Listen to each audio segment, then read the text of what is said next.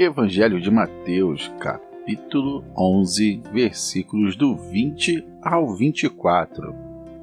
E aqui Jesus ele exclama: Ai das cidades que não se arrependem. Nós estamos no episódio de número 56 e na terceira temporada exclusiva do livro de Mateus. E as Escrituras Sagradas narram assim. Então Jesus começou a denunciar as cidades em que havia sido realizada a maioria dos seus milagres, porque não se arrependeram. Ai de você, Corazim! Ai de você, Betsaida! Porque se os milagres que foram realizados entre vocês tivessem sido realizados entre Tiro e Sidom, há muito tempo elas se teriam arrependido, vestido roupas de saco e cobrindo-se de cinzas.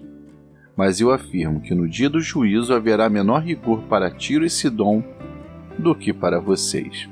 E você, Cafarnaum, será levado até o céu? Não, você descerá até o Hades.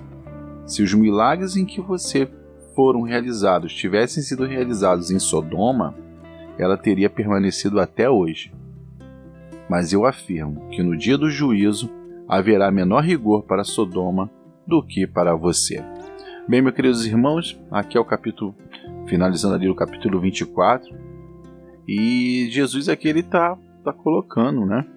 É, fazendo aqui uma, uma comparação que o arrependimento e aí é muito importante, né, nós trazermos essa palavra arrependimento do grego, que é metanoia, mudança de mente, diferentemente do que arrependimento, tipo um remorso, uma tristeza, né? E aí ele coloca, ele faz essa comparação. Olha, é, se vocês que estão vendo todos esses milagres que eu estou fazendo não tiverem arrependimento, é óbvio que ju, no dia do juízo a régua para vocês vai ter que ser mais elevada do que para Tiro e Sidom, né? Que Sodoma e Gomorra. E hum, então ele está colocando ali, porque uma é você crer, ter arrependimento, mudança de mente sem ver. Outra é que eles viam, eles, eles estavam ali com o ungido, né?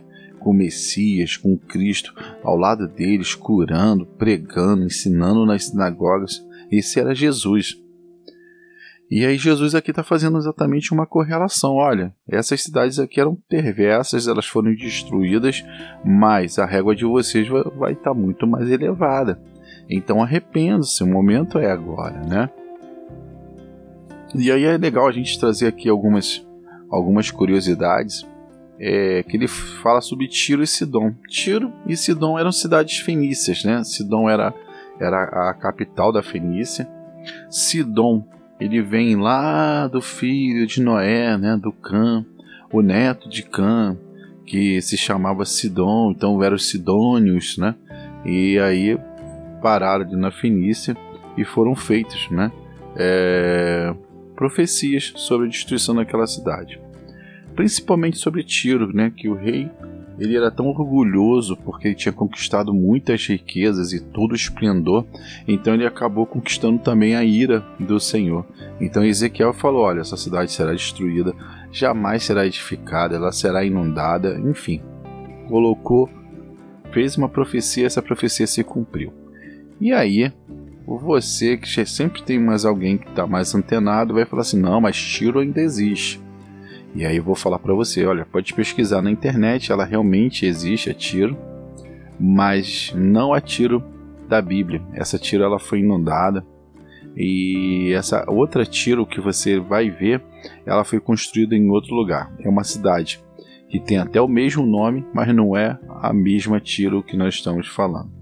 Então, aqui também faz uma correlação com Sodoma e Gomorra Sodoma e Gomorra foi aquela cidade lá no início de Gênesis que foi queimada com fogo e enxofre caídos do céu, né? E eles também tinham pecados de moralidade sexual, é, pecados sobre a, a, a moral da, de, de Israel, era contra os costumes de Israel. Então eles acabaram tendo esse fim. Então aqui Jesus aqui ele está trazendo uma outra curiosidade também que Jesus fala assim, olha, vestindo, né, que se teriam arrependido, vestindo roupas de saco e cobrindo-se de cinzas. É muito importante que o povo daquela época eles tinham uma forma de demonstrar luto. Muitos de nós quando ficamos tristes, é, nós temos, né? Baixamos a cabeça, não temos capacidade, mas naquela época, uma das primeiras ações, eles não se preocupavam muito em mostrar sentimentos, mas e sim as ações. Então, uma das ações era rasgar as suas vestes, né? Se cobrir de cinzas, era colocar farrapos no corpo, assim, farrapos que eu falo, a roupa rasgada era farrapos, e choravam, demonstrando indignação, ou arrependimento, ou um luto, ou alguma notícia ruim que, que sobreveio. Eles não penteavam o cabelo. Enfim, era a cultura da época, por isso que Jesus aqui traz essa, essa informação. E aqui a última, que Jesus ele fala para Cafarnaum, né, que, que ela, ela será elevada para o céu. Claro que não, né? O destino dela será o vai descer para o Hades. E aí o Hades aqui ele tem uma tradução que pode ser inferno, pode ser sepulcro, pode ser morte ou profundezas. E aí tem a mitologia grega, né, que o deus Hades, que ele tem o poder da vida sobre, é, após a morte, enfim, vale a pena aí você, se você gosta de mitologia grega, dar uma pesquisadinha aí para conhecer um pouco mais sobre essa esse assunto que nós estamos falando. Mas aqui no sentido de Jesus, ele está falando realmente ir para o inferno, queimar lá no, no, no, no, fogo, né, no enxofre lá do, do inferno, como é citado inclusive lá em Apocalipse. Bem, meus queridos irmãos, aqui isso são as curiosidades desse capítulo. É a correlação aqui que Jesus está fazendo com cidades que não viram esses milagres, mas com as cidades que puderam vivenciar, né? Que a régua ela seria mais, mais alta. É bem legal que no próximo podcast nós vamos falar também sobre o repouso para os cansados. E o que eu mais gosto é que ele fala que o, o, o jugo dele é suave e o fardo dele é leve.